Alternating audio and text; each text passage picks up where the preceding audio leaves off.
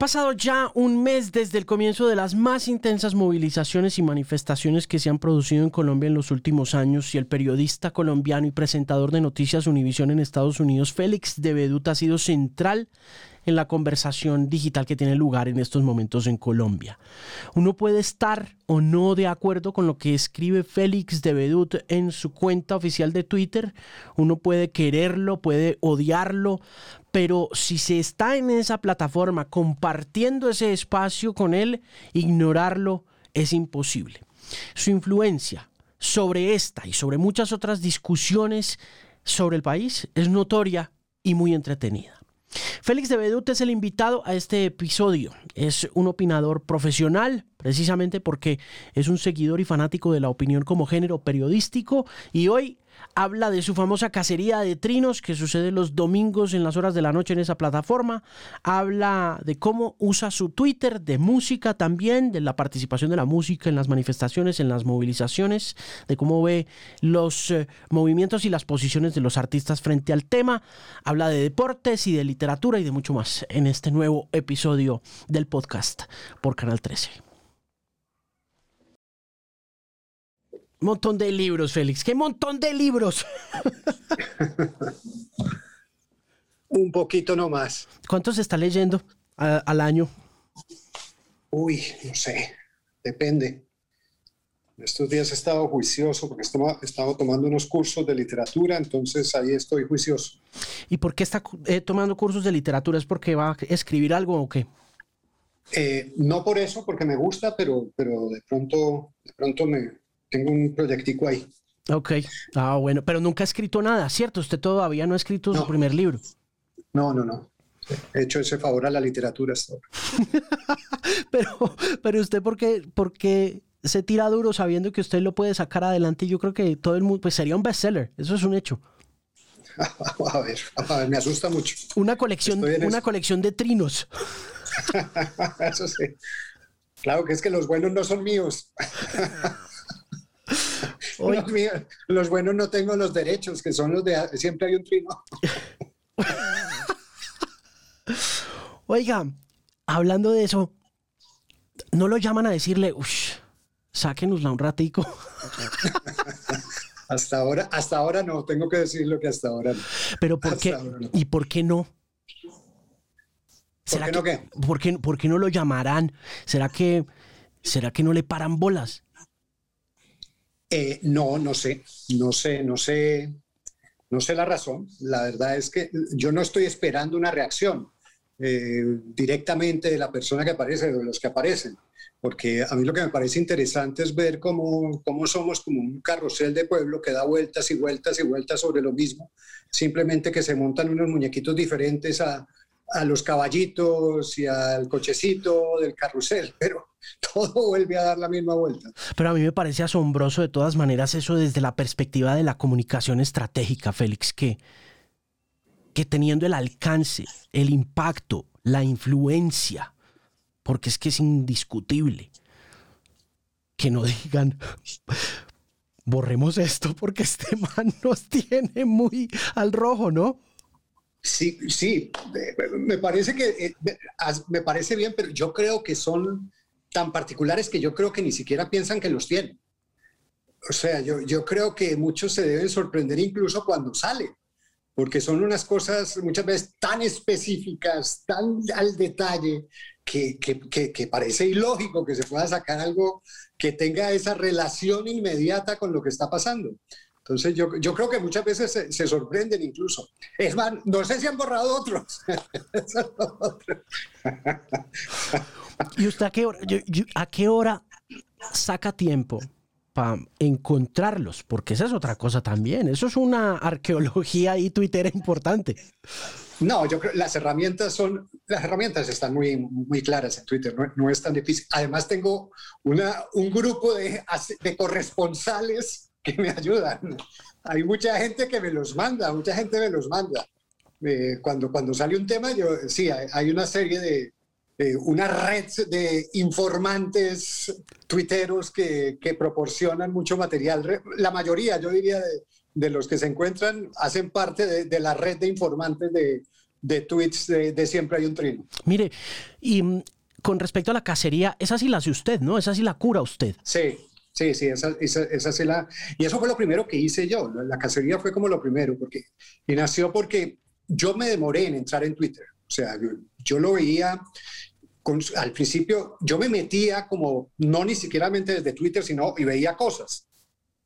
Y yo veía que esa jungla era tan tremenda como es, como es Twitter, pero que en medio de todo ese, ese, e, e, ese basural que se puede encontrar allá adentro, hay cosas muy chéveres, hay cosas divertidas, hay cosas inteligentes. Y entonces empecé a rescatar eso y es un poco una, una curaduría muy particular, porque es o cosas divertidas o cosas del momento, eh, cosas que son simpáticas, tontas pero simpáticas, en fin, juegos inteligentes de palabras, que hay muchos, y, así lo voy encontrando. Y así nació. Entonces dije yo un día, ¿por qué no montarme un día a la semana como una recopilación? Y, así surgió y, casi desde el comienzo que estoy en Twitter. Es más, siempre hay un trino, creo que es más reciente. La cacería sí lleva un rato largo realmente. ¿Cuándo empezó usted? ¿Se acuerda? Pues debe tener en, la, fecha, en el, en de decir. Espera, espera, la reviso acá. Yo creo que acá la debo tener la fecha. Eh, julio del 2011. Hace, voy para, sí, voy para, para 10 años. Voy para 10 años. Cuando llega a Twitter, ¿quién, ¿quién le recomienda a Twitter? ¿Quién le dice, oiga, usted debería estar en Twitter? Pues no, yo, como te digo, me metía a chismosear como Boyer, eh, a mirar la cosa, cómo se movía, y me parecía que era un, un, mundo interesante, aunque caótico, disperso, eh, peligroso en muchas cosas y, lo veía con cierta distancia. Hasta que un día, pues era como la... Curiosamente fue ya el inicio cuando llegué a Univision, acá en los Estados Unidos, porque acá eh, casi que la compañía pues hace que uno tenga redes sociales y eso, que le gusta que los periodistas tengan redes sociales. Y ahí, ahí fue que entré oficialmente, creo yo sí, porque yo estoy cumpliendo 10 años acá eh, recientemente, voy a cumplir 10 años. Entonces, fue por las mismas fechas. Cuando llego acá, me dan, eh, me, me, abren la cuenta, o sea, me dicen que abra la cuenta y me dan el famoso chulito azul para certificar, además porque también es, bueno en el sentido de que hay mucha cuenta falsa que están tratando de suplantar identidad. Ya había varias veces rodando cuando yo todavía no estaba oficialmente adentro. Entonces era como, bueno, si, si voy a estar, que sea yo por lo menos, y no otro. Claro. Y eh, ya estando metido ahí, eh, usted aborda ese ejercicio desde, desde la crítica, puntualmente, por encima de cualquier cosa, ¿no? Sí, sí, sí yo creo que es un espacio muy de opinión, es, indiscutible, es un espacio muy abierto de opinión y, y, como, como te decía, es, eso es, como decía, el territorio comanche. Ahí hay de todo y uno, y, y depende mucho a dónde se meta uno y qué busque uno. Eh, de alguna manera la calidad de, la cuenta depende de, la gente que uno sigue. Y en ese sentido, pues yo trato de hacer eh, ese ejercicio tranquilo. No, no, curioso, no sigo muchos políticos, no, no, sigo muchos, pero esos siempre llegan de rebote. Eso sí acaba, acaban apareciendo necesariamente en, eh, en, el timeline. Pero, pero sí, es, es eso y encontrar ahí que no es el ágora griega que soñó el, el, creador de esto y es un mundo caótico, pero y, creo que hay, no hay que hacer tampoco eh, extrapolaciones muy grandes pensando pues que eso es lo que está pasando, esto es lo que opina la gente, que no es verdad. Eh, Twitter sigue siendo un mundo muy encapsulado, que representa un, un aspecto de, de, esa realidad, pero que, que hay que tener esa dimensión. Obviamente, ha, adquirido otra dimensión, yo creo que, por ejemplo, a partir de una figura como Trump.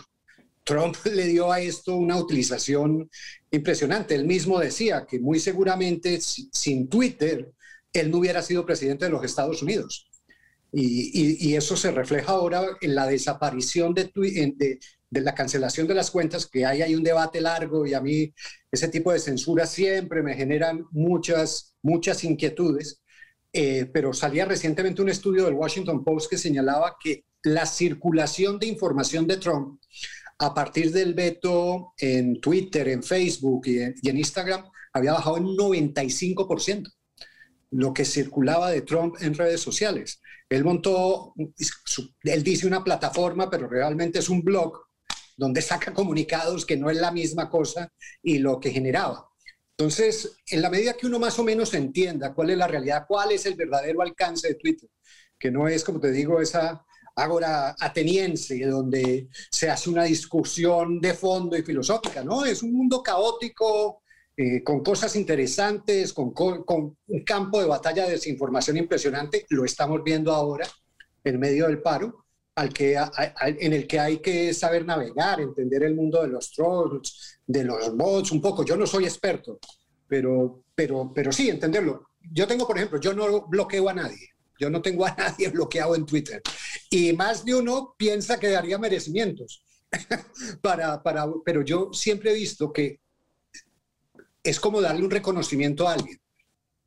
Y a mí de las cosas que encuentro me importa poco lo que dicen, porque es tanta basura, tanta repetición de mentiras que no me, no me importa. Entonces, en ese sentido, yo, yo no bloqueo a nadie en Twitter. Ahí entra el que quiera, sale el que quiera, esa puerta está abierta para el que quiera pasar. Tiene el cuero muy duro usted porque eh, eso es muy berraco. Eso es muy difícil. Yo, yo no soy capaz. Yo sí me voy de blog. No, yo sé, usted, usted yo, yo no. Pero además, porque yo lo entiendo, además me parece que es un derecho de la gente bloquear. O sea, para eso tienen el botoncito, para eso se lo inventaron y si el botoncito está, el que lo quiere utilizar, lo utiliza. Ni más faltaba, es de las herramientas válidas. Pero yo es casi como una cosa de, de lo que te decía. Porque hay coleccionistas de bloqueos en Twitter. Ah, hay, hay, hay, a los que les gusta alardear, uy, este me bloqueó y sacan colección. ¿Quién está saludando ahí? Este, venga para acá. Este joven, vea, se lo presento. Ah, caray. Que... Entonces, como te decía, es como darles un reconocimiento que yo no les entrego de pensar que ay, los, me bloqueó y salen a... Usted no ha visto muchas veces salgan listas de los que tienen bloqueados y todo demás. Para mí, para el carajo. El que entra, entra y tal. No hay problema. Pero ¿cómo ha aprendido usted? Porque de todas maneras eso emocional y mentalmente, incluso en estas nuevas generaciones, incluso las nuevas generaciones de periodistas, ese cuero... Ese cuero es muy difícil de desarrollar, Félix. Eso no. Eso, eso es qué personalidad suya, ¿Qué es? ¿Cómo, o, usted, hasta, ¿Hasta dónde mira usted su cronología? Porque yo he visto que usted contesta cosas, ¿no? Incluso a veces le contesta a, haters y todo, ¿no? A veces, de vez en cuando, no, no mucho. Pero yo, sé, yo creo que es por lo que ha pasado uno.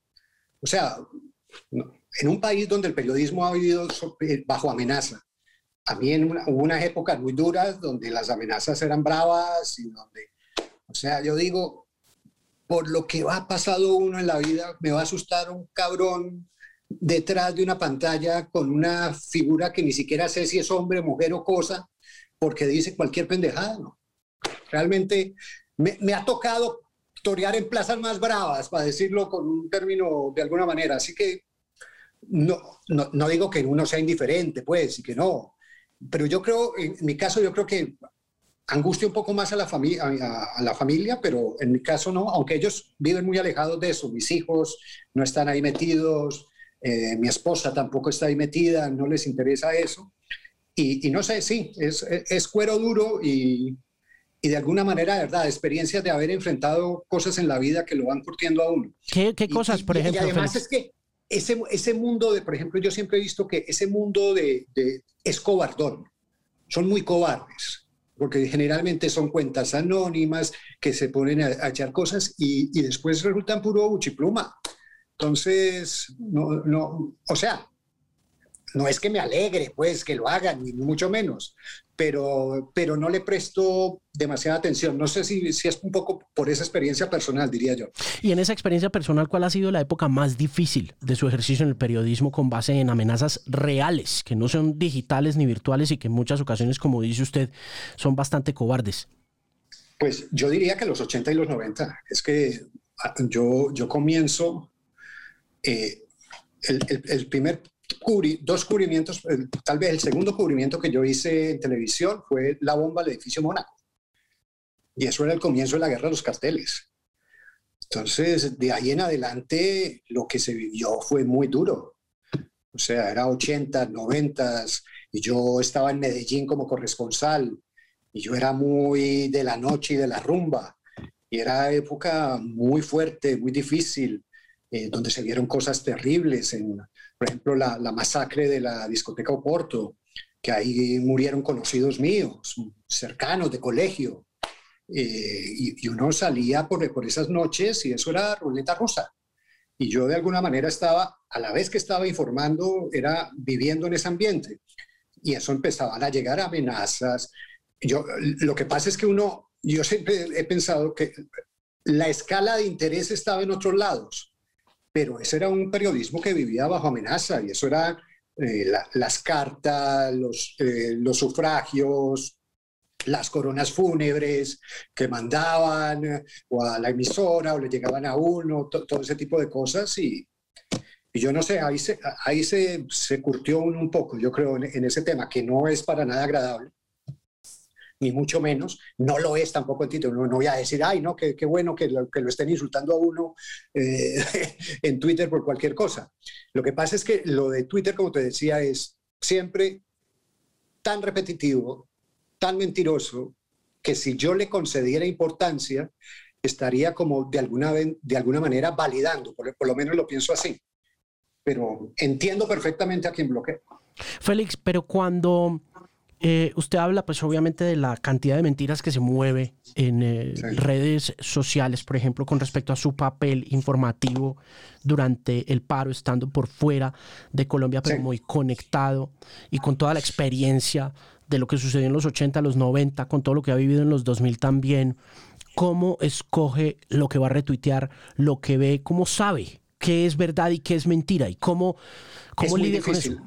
Por ejemplo, en el paro, el paro ha sido muy retador en ese sentido, muy retador, porque la información que se maneja es muy caótica y es muy fuerte y, es, y hay de todo, hay interés de manipulación informativa de lado y lado.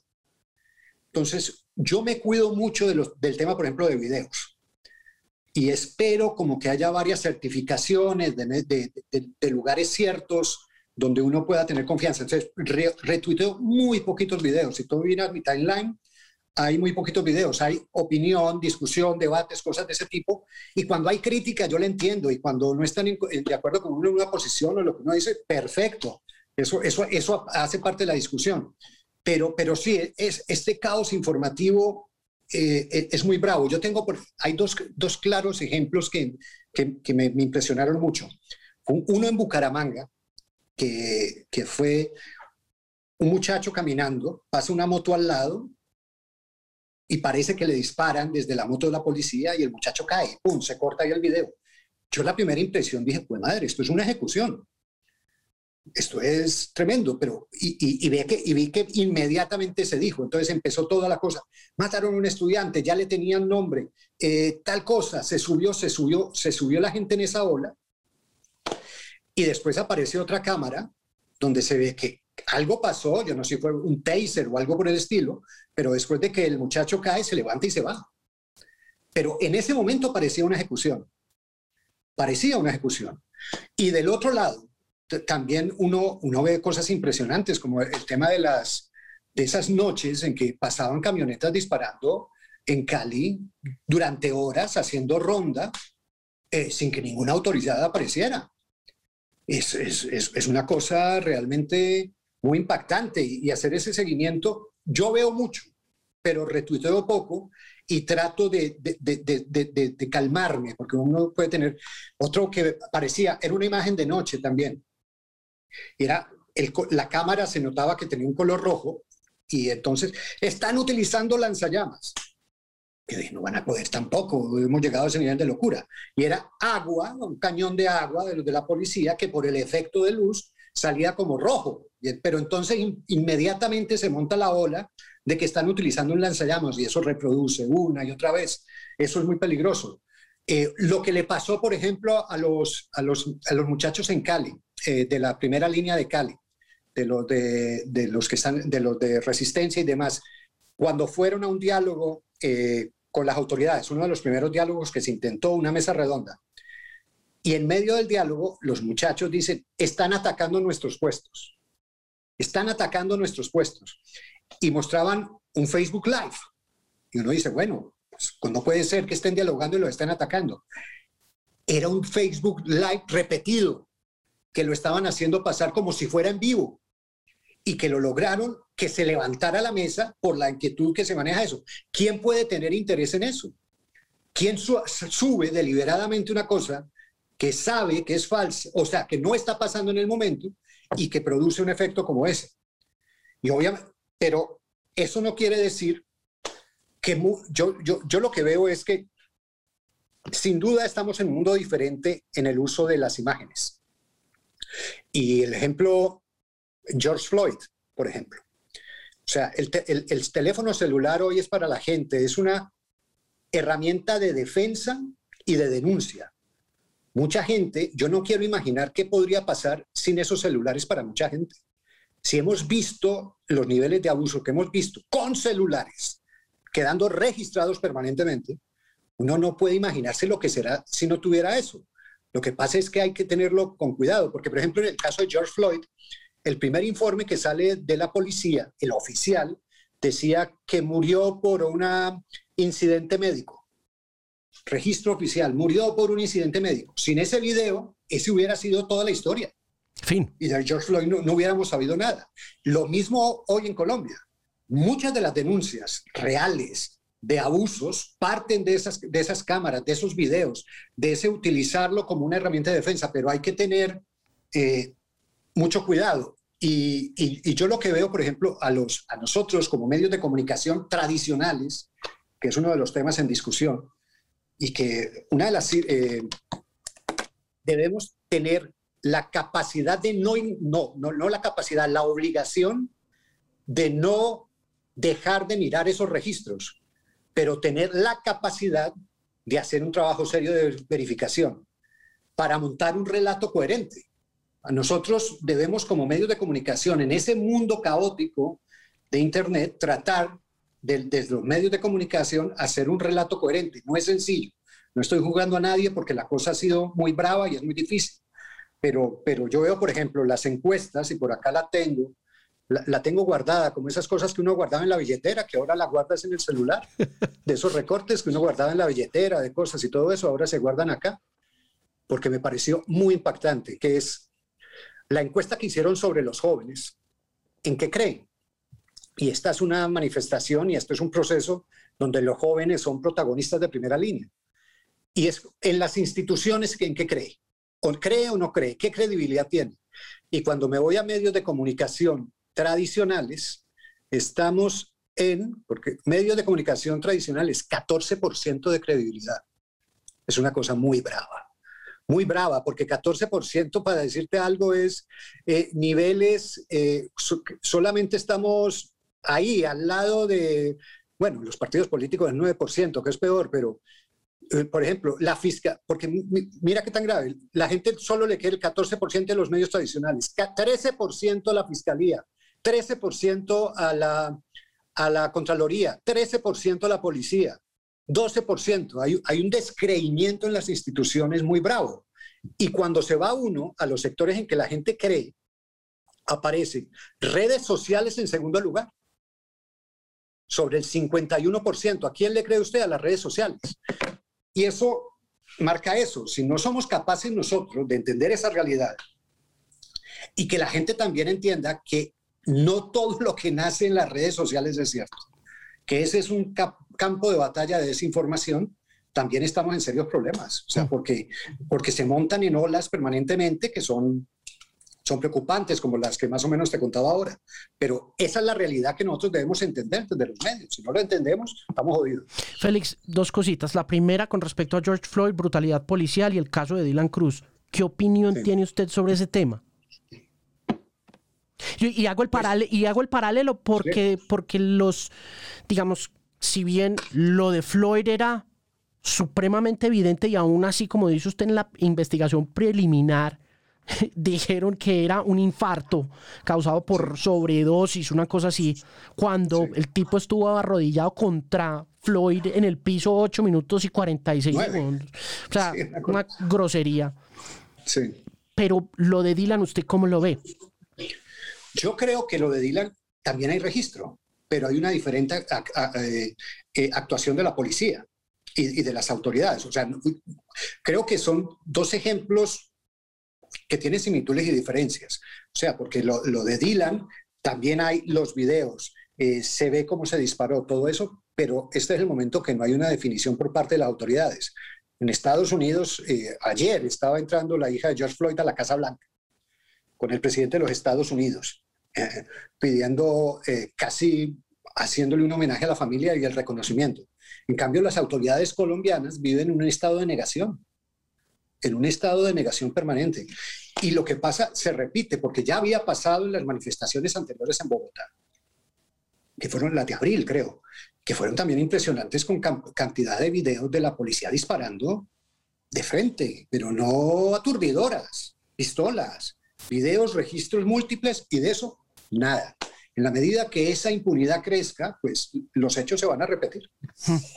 Con respecto a las instituciones, una de las cosas que dice, hay un estudioso del tema de apellido Snyder que eh, escribe en el New York Times y le, y le leí para en 2016 un manualito pequeñito que se llama Sobre la tiranía y de hecho hay un artículo muy chévere de él en el New York Times. Lo tengo. Es, lo tengo. Sí, es chiquito. Sí. El chiquito. sí, el pequeñito.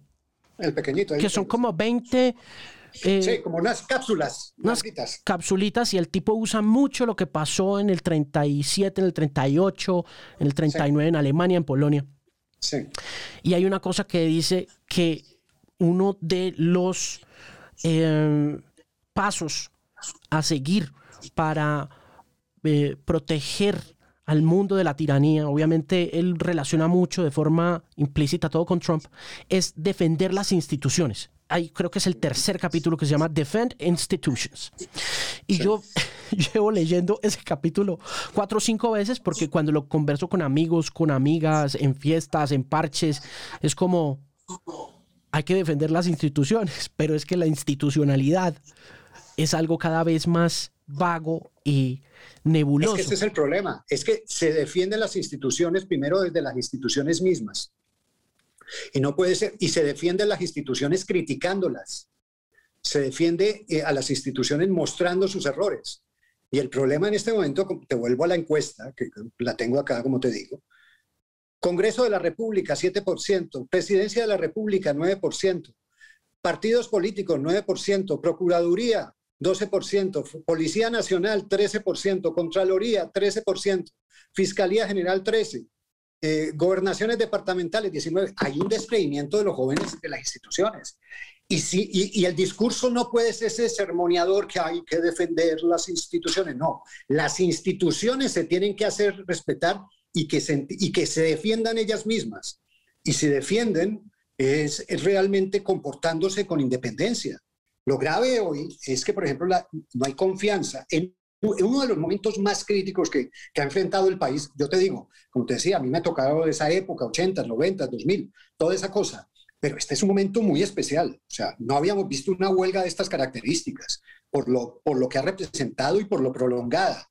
Eso no se había vivido en Colombia. Entonces, y era el momento para que la gente confiara en esas instituciones.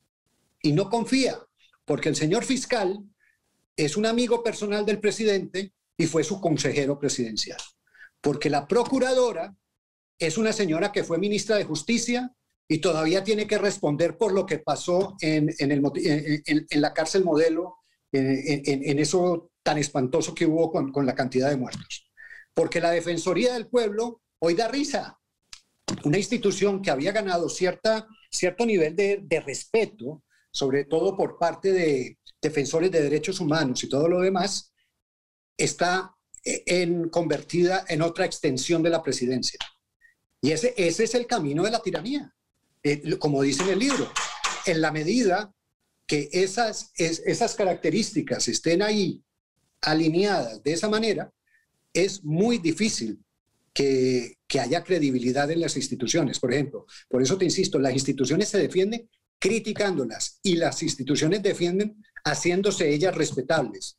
Y el problema grave en este momento es que para mucha gente no lo son. Félix, el papel de redes sociales en eh, la movilización de la juventud ha terminado instrumentalizado por los partidos y por las partes interesadas en que todo esté en llamas o no? a mí lo que me preocupa de todo esto es que yo siento que hay sectores a los dos extremos de, esta historia que quieren que esto salga muy mal, porque le conviene a sus intereses de radicalización del conflicto, que es un, viejo concepto eh, que, lo estamos viviendo ahora, radicalizar el concepto, el, conflicto y que esto salga mal. Y obviamente yo vuelvo a eso, claro que las redes sociales ah, buscan eso.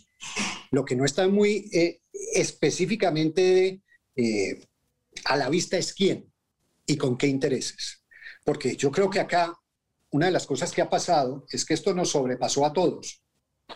Cuando se dice que el gobierno estaba eh, desconectado de la realidad, es cierto, pero no solo el gobierno, todos estábamos desconectados. Yo creo que nosotros como medios de comunicación, que sería lo que tenemos que analizar, tampoco vimos llegar esto. Sabíamos que la reforma tributaria era una locura en este momento, que había sido tramitada a los trancazos, que la reacción de la gente estaba empezando a, generar una rabia que se, que se sentía en la calle, pero cuando explota todo y se cae la reforma, lo que reventó eran muchas más cosas que no habíamos visto. Y eso incluye a los medios de comunicación. Entonces, obviamente, ahí entra el campo de batalla del que hablo, que son las redes sociales, donde hay que, hay que tener eh, eh, capacidad de análisis y en un momento tan emotivo como este no lo hay, porque la gente se lanza sobre el video, sobre la última denuncia, sobre lo que aparece más espectacular y, resulta que son videos viejos o todo lo demás. Hoy, por ejemplo, veía un ejercicio muy bueno de Vorágine, que es uno de los medios de comunicación que han surgido en esto, con el famoso camión en Cali, que se, se trató de, de, policías, que se trató de desacreditar la historia y ahí hacen un trabajo muy serio demostrando que ahí pasaron cosas graves. Entonces, como, como te digo, es de, lado y lado. ¿Y quién lo maneja eso? Difícil, porque yo no creo que haya todavía el, el amansador de redes sociales que sepa cómo, cómo controlar este tema. Más allá de las redes sociales y del impacto que tienen en la juventud, de la credibilidad que desarrollan, Mauricio Archila que se escribió un libro muy chévere sobre protestas en Colombia desde 1958 hasta 1990, antecitos de la constitución del 91, y el libro tiene una segunda edición donde hace como una actualización con respecto a lo sucedido de allí hasta 2016. Hay una cronología muy chévere de la cantidad de protestas y manifestaciones que se han producido en Colombia desde 1958. El hombre dice que al presidente al que más le han protestado es a López Miquelsen. A Santos también le protestaron como 1500 veces. El hombre hace una, unos números muy chéveres, pero Qué bueno. A usted no, no, lo conozco, me es bien interesante. Se llama Idas y Venidas, Vueltas y Revueltas. Muy importante. Bueno, en este momento especialmente. Es un súper libro. Y yo le quiero preguntar a usted, de todas maneras, habiendo vivido narcotráfico, procesos de paz, habiendo vivido desde el ejercicio de la reportería, del periodismo, de la juventud también, que más allá de las redes sociales y del impacto en la gente joven, ¿qué diferente hay en estos momentos que ve usted con respecto a los múltiples años de movilizaciones en Colombia? Primero, la, eh, la extensión. Yo creo que estamos acostumbrados, además, y, lo disperso que es todo. En esa época había unas, diría yo, unas manifestaciones muy puntuales, unas que eran de origen sindical, otras que si, se quiere de origen estudiantil, que estaban un poco en, el ambiente de cada una de ellas. Acá sobrepasa a todos. Y la extensión. Eh, hubo manifestaciones muy grandes. Eh, yo creo que la marcha contra las FARC fue impresionante. Fue una movilización muy grande. Fue, de un día y fue un rechazo abierto a las FARC y todo lo que representaban. Y yo creo que fue un, punto de quiebre incluso para las mismas FARC. Yo creo que sin duda jugó un papel muy importante en lo que fue el declive de las FARC hasta llegar a, a, los diálogos de paz y ahí entraría otra discusión. Pero acá yo vería eso. Primero, la extensión, ver desde tantos sectores es que eran las grandes ciudades donde habitualmente uno está acostumbrado a, las manifestaciones, pero acá la extensión territorial. Uno veía imágenes de pueblitos chiquitos, de muy poquitas personas, que salía gente en esos pueblos, que no estaban en el registro diario de los medios de comunicación.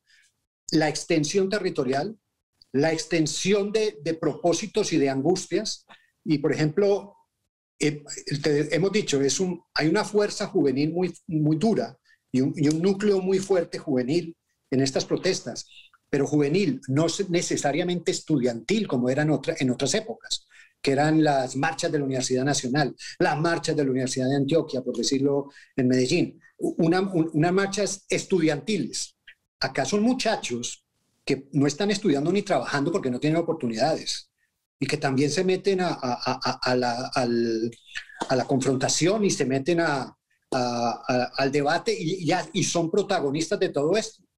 Y de las frases que me, me, llamaban mucho la atención de ellos es uno en Cali que, que decía, mire, yo en estos días acá, en este puesto de resistencia, he comido mejor de lo que he comido en todo un año en mi casa, con las cosas que me traen. Entonces, eso refleja muchas de las cosas que están pasando y que nosotros no advertimos, porque obviamente sabemos eh, de lo, del impacto de la pandemia, los economistas lo tienen calculado, pero ya antes veníamos con el problema, porque es que las primeras manifestaciones fueron el 19 antes de la pandemia. La pandemia las pusieron en paréntesis por lo que representó y volvieron a reventar ahora con un detonador que fue la reforma tributaria, pero que llevaba una carga de profundidad mucho más grande de la que imaginábamos todos. ¿Cree que hay salida o se va a complicar? Ah, qué difícil. Yo espero que se arregle de alguna manera.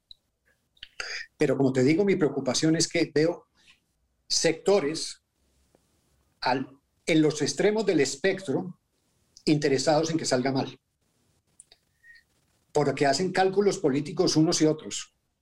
Que si esto sale muy mal, va a perjudicar a este. Si esto sale muy mal, los otros también creen que pueden eh, captar eh, eh, para sus intereses.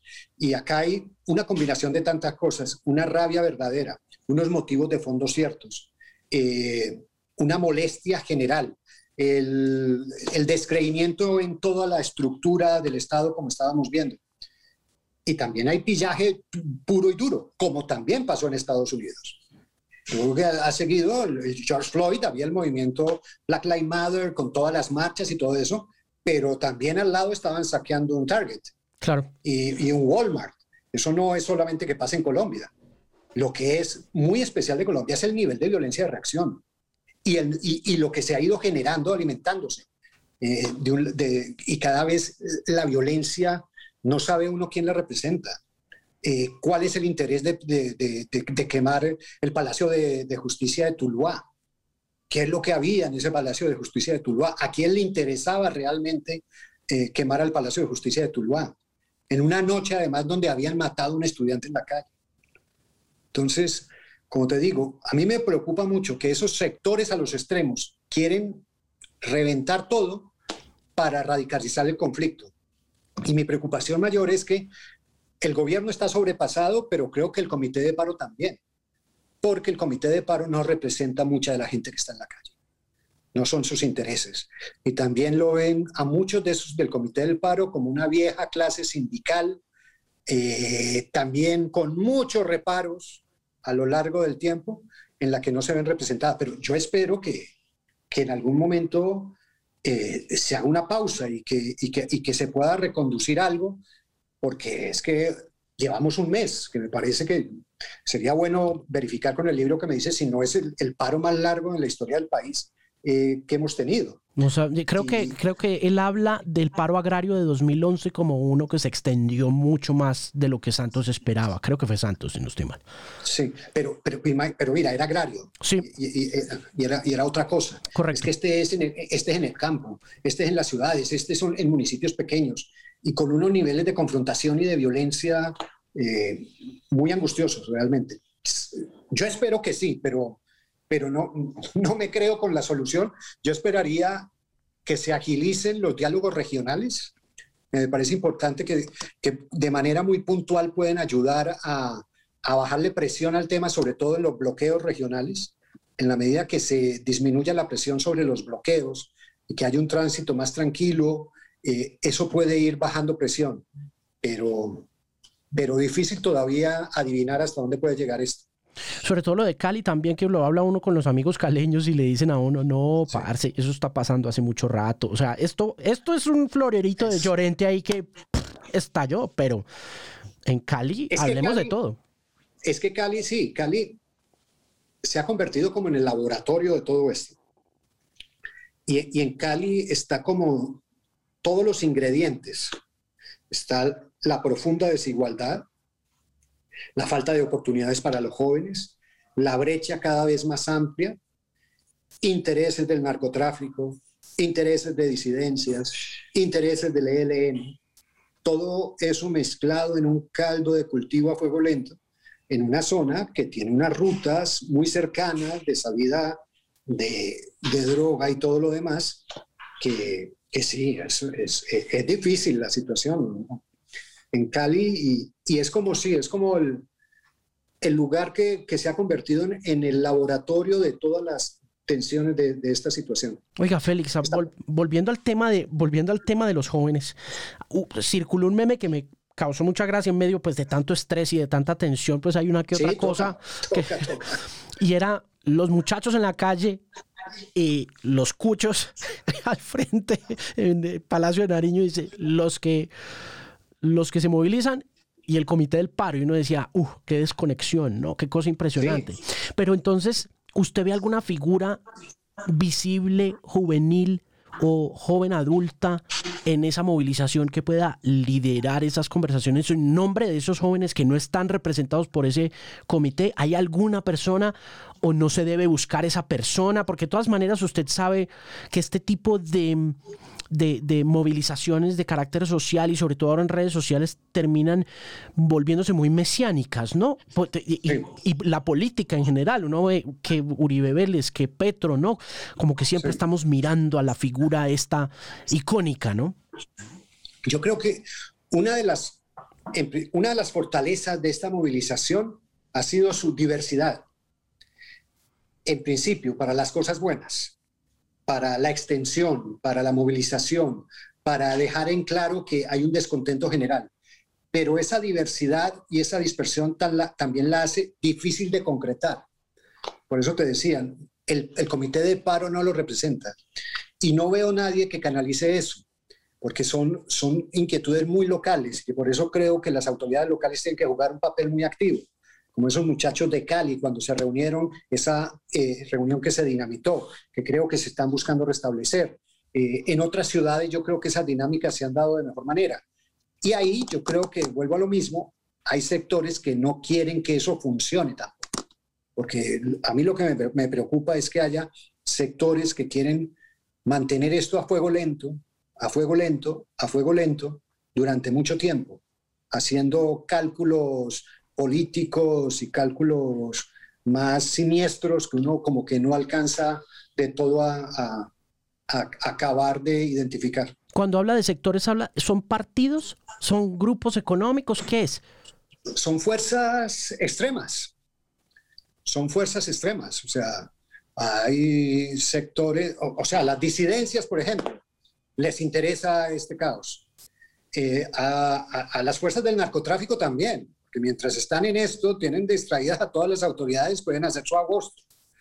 Eh, y de, del otros sectores de, de, extrema derecha, también seguramente hay sectores que ven esto como un cálculo para el, el viejo dicho eso que eh, vender miedo para que te compren seguridad.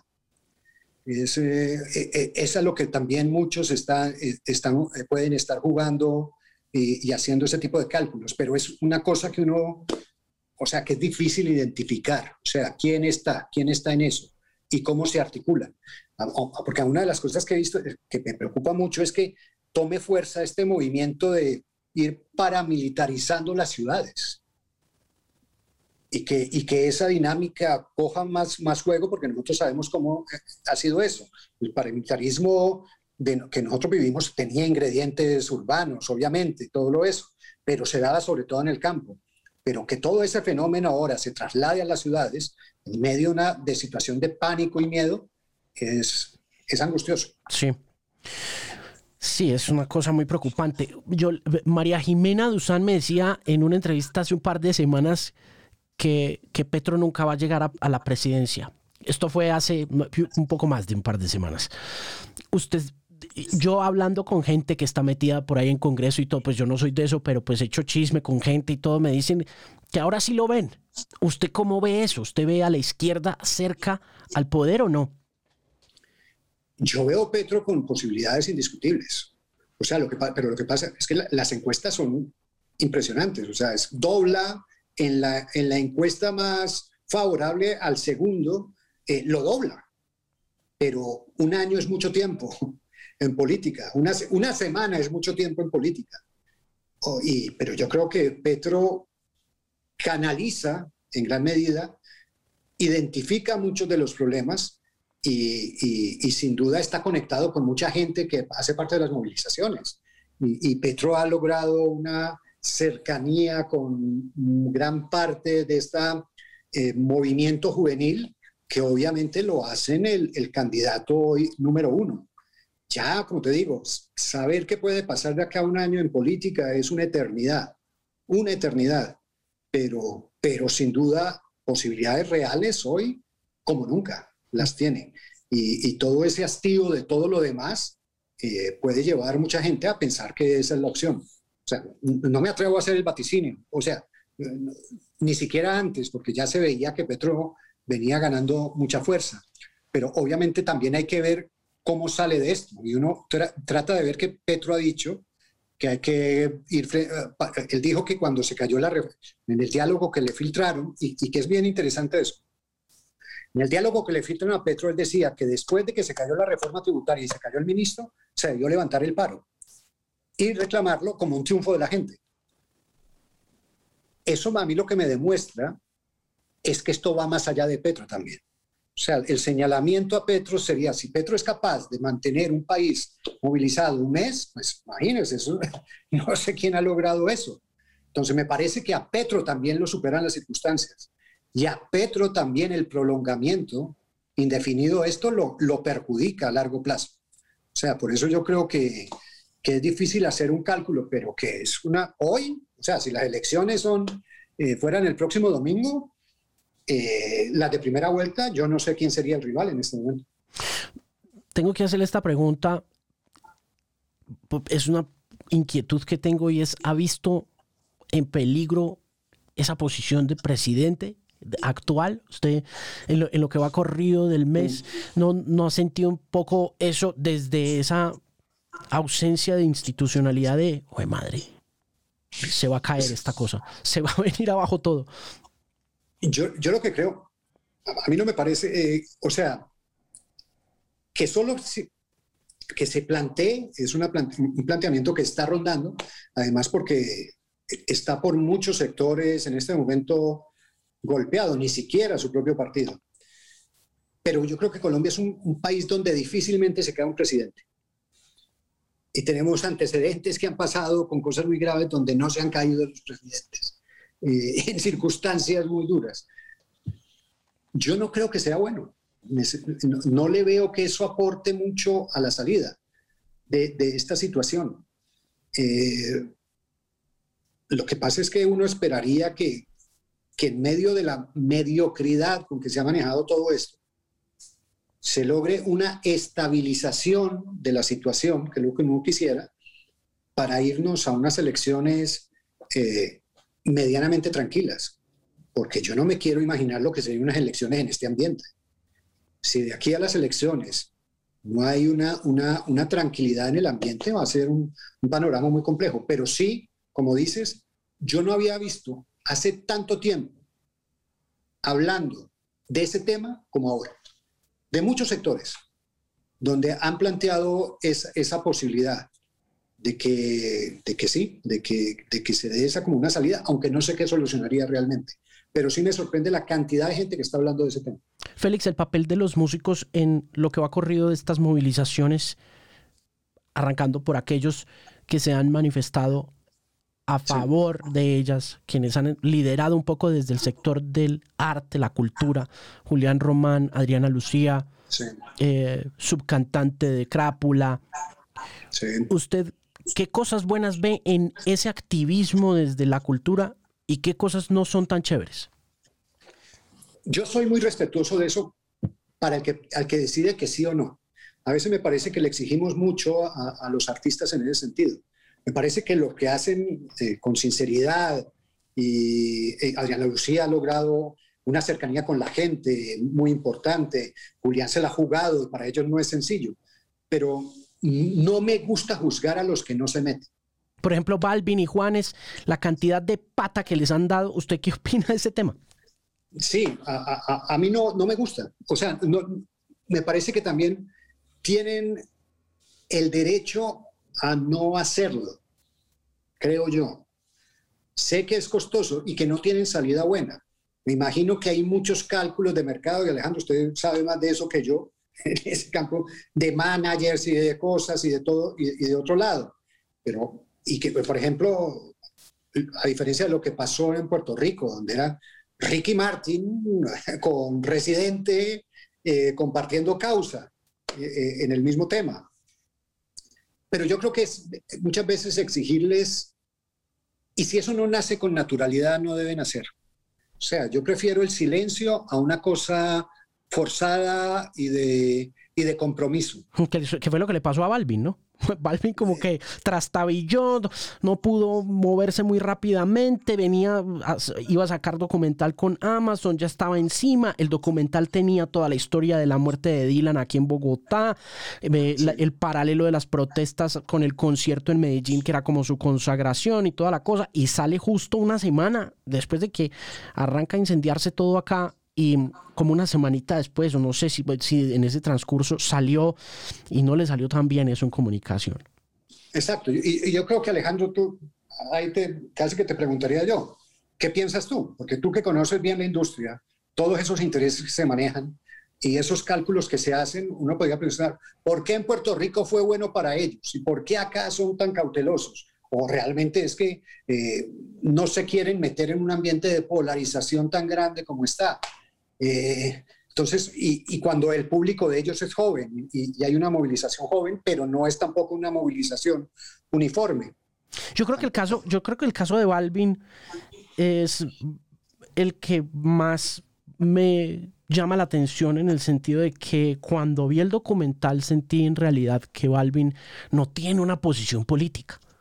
O sea, el tipo no, al tipo no, el tipo ve lo que está pasando, él ve lo que está sucediendo y él empieza, hay una escena muy contundente del hombre en su mansión pranato grande, eh, con el celular viendo y, diciéndole, a, diciéndole al coach, no sé si es un coach espiritual o un psiquiatra o algo que le dice, lo mataron, lo mataron.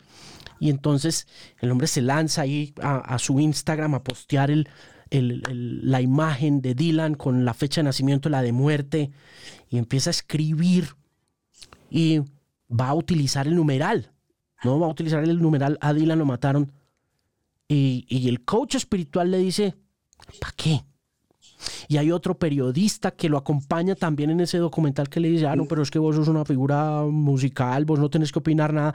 Pero en realidad, independiente de sus posiciones, el hombre no es que tenga algo súper claro.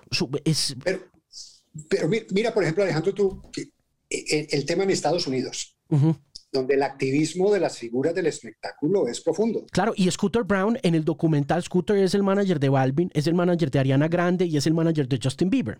Y muy inteligentemente en el documental, Scooter le dice, eh, cuando tienes una plataforma, la tienes que usar para aquellos que no la tienen. ¿No? Y el, Y el Balvin se queda como mirando, pero yo creo que él no, no, el tipo no entiende la, la, dimensión de, ni el impacto que puede llegar a tener en esa conversación. Eso, eh, eh, eso, ha cambiado mucho. Por ejemplo, si tú ves también el documental The Last Dance de, de Michael Jordan. Sí, claro. a, Jordan siempre se lo criticó por esa distancia con todas esas cosas. En cambio, tú ves ahora lo que es un, el papel de un LeBron James con el tema de derechos civiles en Estados Unidos, que es un activismo profundo. Está la famosa frase de ese Jordan cuando, ¿por qué no se metían en las protestas? Decía, porque los blancos, blancos republicanos también compran eh, eh, zapatillas. Y entonces, de, las de, la, de, de su marca, de la Jordan.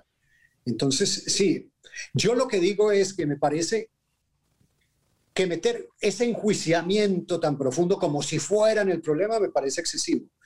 Y que creo que deben hacer de verdad como una cosa interior y que cada uno de ellos lo debe hacer desde eso, de que tengan el convencimiento de hacerlo y que sean capaces de arriesgarse.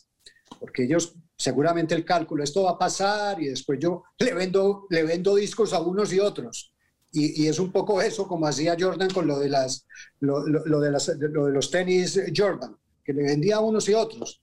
Pero no sé si en el mundo de hoy e, ese, esa equidistancia para una figura pública eh, es posible mantenerla indefinidamente y más ante unas circunstancias tan críticas como las que estamos viviendo. Yo creo que a Balvin le habría quedado mucho más sencillo, pero el gran problema fue la fecha de lanzamiento del documental. Y a Juanes le está pasando un poco también eso, pero lo de Juanes sí es más complejo porque Juanes pues viene de otro activismo político de la época de Uribe Vélez, del tema de paz en la frontera que yo creo que le hizo mucho daño a su carrera musical, pues porque ahorita se las está cobrando desde esta otra perspectiva social donde él como que frena y dice, Ush, acá, no sé, pero al mismo tiempo está lanzando un disco, está en portada de Rolling Stone y es como otra desconexión ahí. Lo mismo le pasó a Vives, ¿no? Vives con sus fotos con Iván Duque y todo ese rollo. ¿Qué puede decir el tipo? ¿No? Pero, pero, pero lo de Balvin sí es definitivamente Félix, como, como dice usted, ¿no? Es venderle discos a uno, venderle discos a otro, y, y al mismo tiempo no tener realmente mucho de qué hablar. Que un poco incluso Maluma es más, todavía más alejado ese, de la cosa. Sí, total, porque ese sí que es más el, celebrity de Hollywood, ¿no? Da la impresión de que ese cada vez está más desconectado. Y mira, y mira, porque también en Estados Unidos hay una reacción en contra del celebrity y también son utilizados desde el otro sector y todo ese mundito Hollywood, de activismo Hollywood, también ha, generado mucho rechazo en Estados Unidos y molesta y, e incomoda. Y entonces que unos multimillonarios que dedican a hacer películas de pronto salgan eh, a hacer discursos. También hay sectores que lo, que lo reciben con, con mucho resquemor y la derecha de Estados Unidos lo aprovecha permanentemente para, para meterse con el tema. Este fin de semana nada más le publicaron a Bella Hadid, a Gigi Hadid y a Dua Lipa un aviso clasificado de página entera en el New York Times, una organización judía, porque se pronunciaron en sus Instagram accounts, en sus cuentas de Instagram, contra lo que estaba sucediendo en Israel a favor de Palestina y les sacaron. ¿Usted sabe cómo son los rabinos de Nueva York, ¿no? Sí, sí, sí. A, a, explicarles cómo había funcionado todo. Bueno, ya un tema bastante complejo, pero terminan en realidad muy, muy crucificadas, ¿no? Sí. Muy complicado. Mire, Félix, y mm, deporte, quiero preguntarle por deporte, por fútbol, ¿cómo ve el futuro del fútbol? Primero en Colombia, con todo lo que está pasando, y, y, ya después a nivel internacional para preguntarle un poco sobre virtualidad y el futuro de espectáculos en vivo.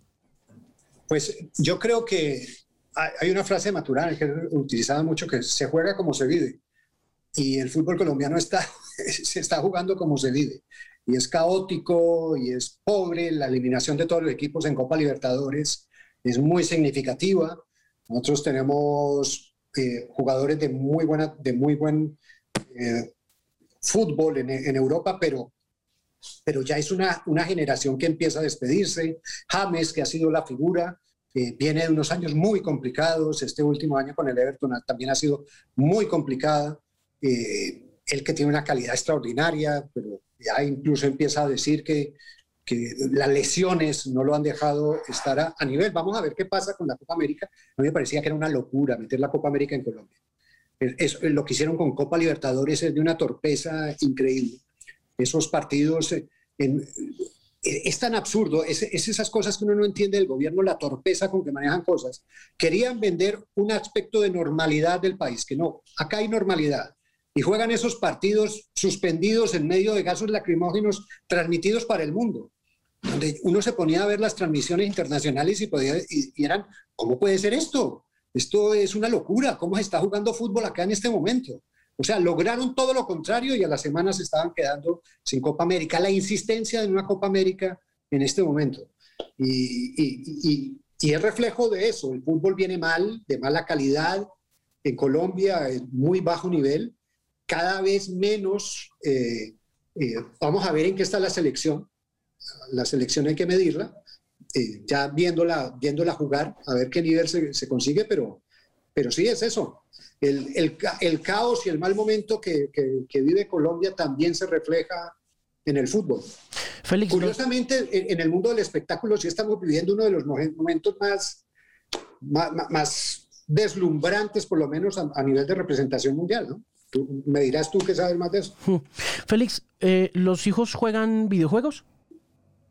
No, sabes que no, jugaban, ya no tanto, no son muy, no son muy de eso, no, no, jugaban, pero, pero no mucho, no, no, no están pegados mucho a los videojuegos y demás. Malcolm Gladwell, que escribió The Tipping Point, le contó alguna vez a otro escritor que se llama Chuck Klosterman una cosa que sigue resonando de forma muy contundente alrededor de los hinchas de fútbol, de los fans del fútbol, de los espectadores, de los que compran camisetas y van a estadios. Esto fue hace por ahí 5 o 6 años en un libro que se llama ¿Y qué tal si estamos equivocados? Se llama What if we're wrong? Y la premisa o la hipótesis de Gladwell es en 25 años el deporte en vivo se va a acabar. O sea, los deportes como, como están planteados en estos momentos son cosa del pasado, porque no hay, el, no, va, no va a haber un relevo generacional.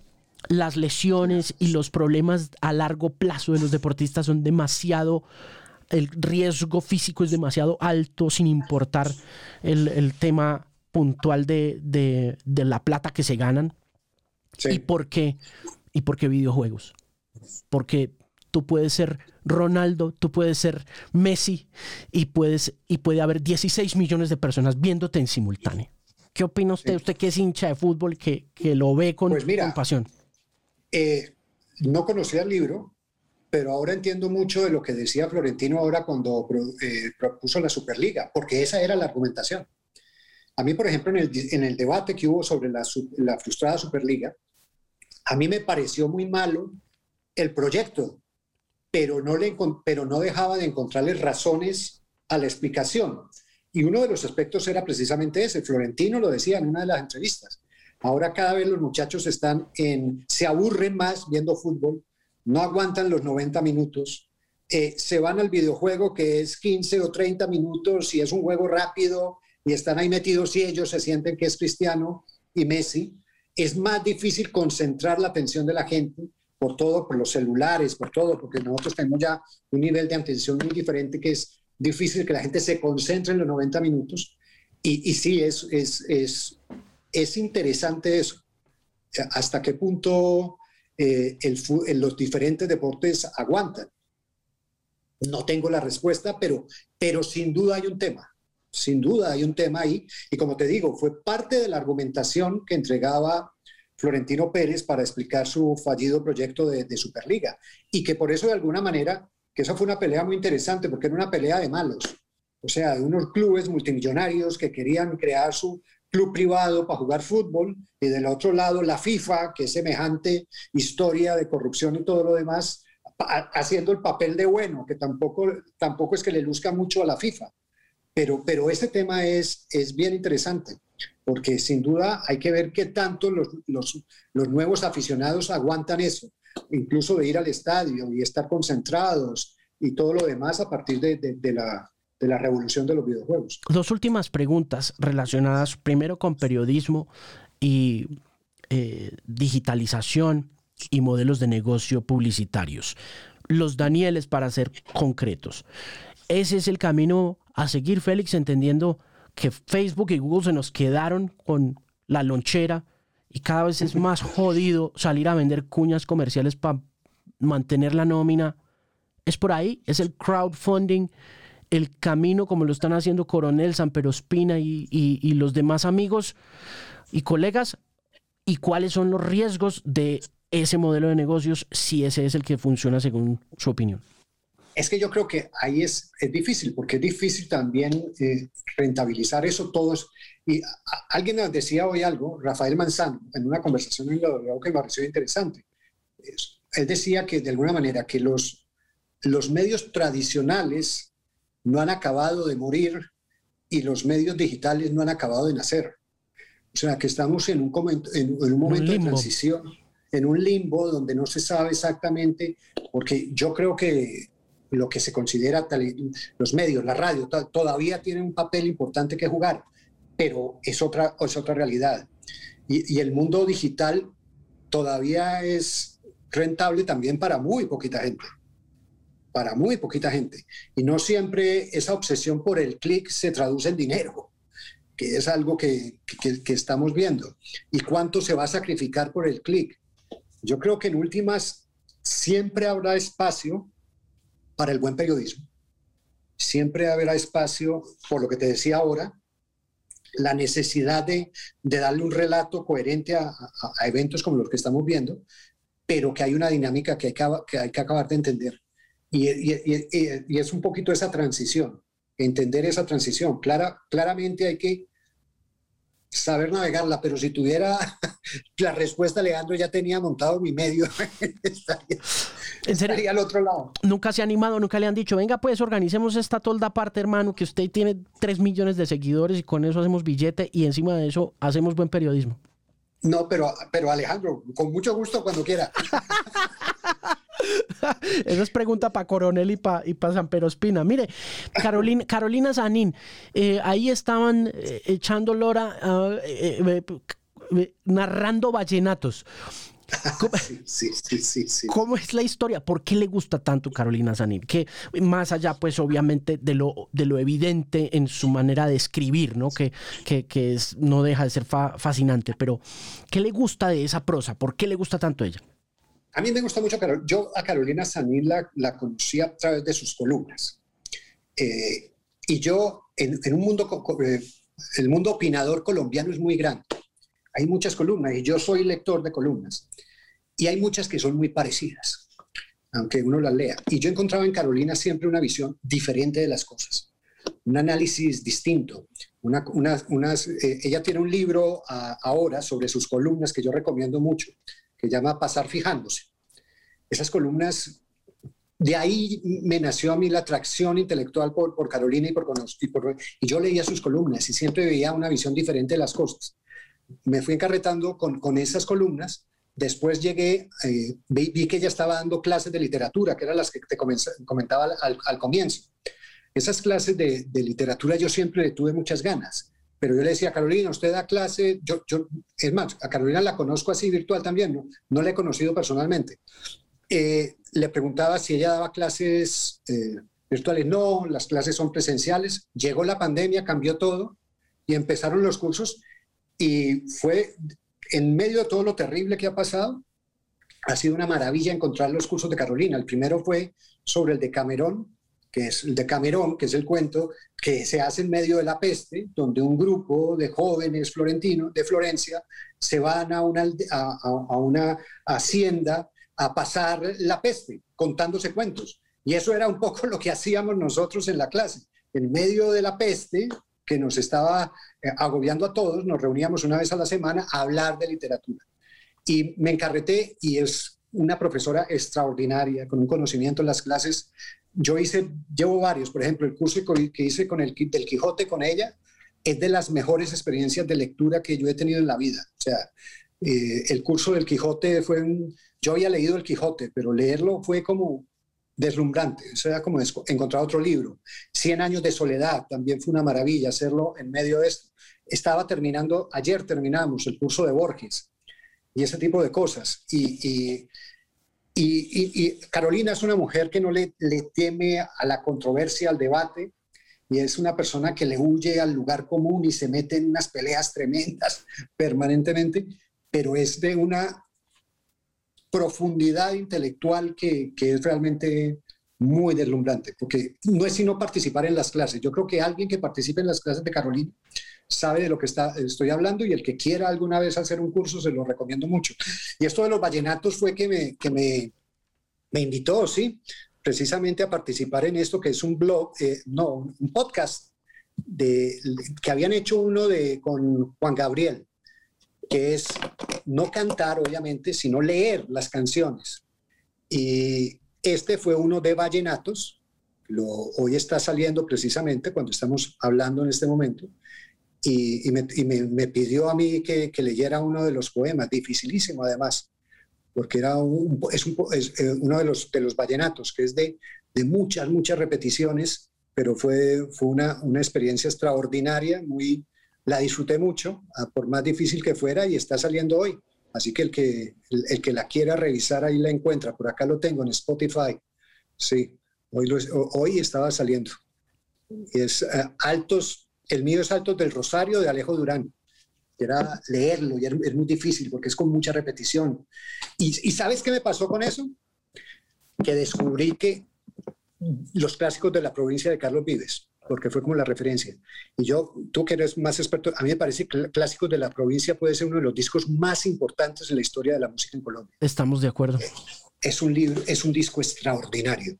O sea, lo que es Clásicos de la Provincia, uno retomarlo, volverlo a escuchar, es una cosa maravillosa. Lo que es, no sé, es más, no sé si es el más importante en la historia discográfica de Colombia, o, o por lo menos está en el top 3 eh, y no creo que, se, que lo baje de ahí porque es una cosa extraordinaria. Hay unas, un, Amor Sensible, es una canción que yo no conocía, un vallenato, que es una cosa bellísima.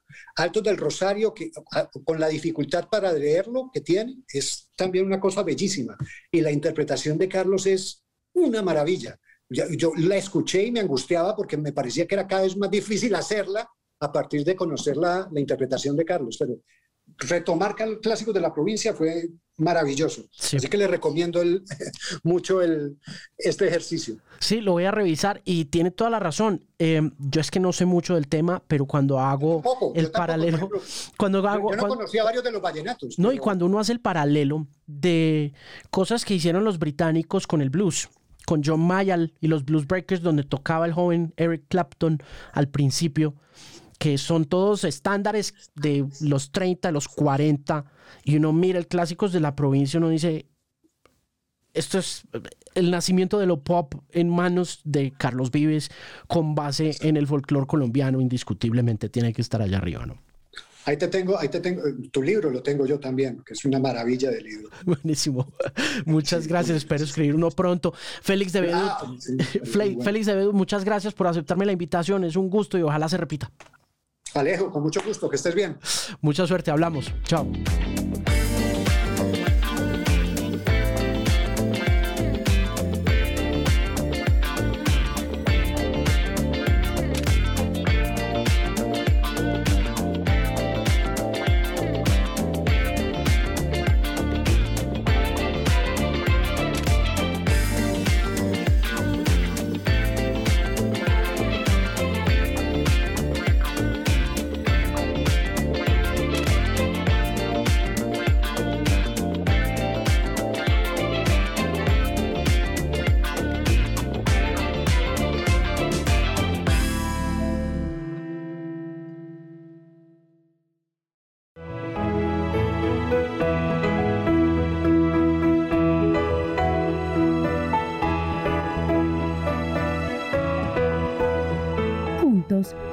Más que 13.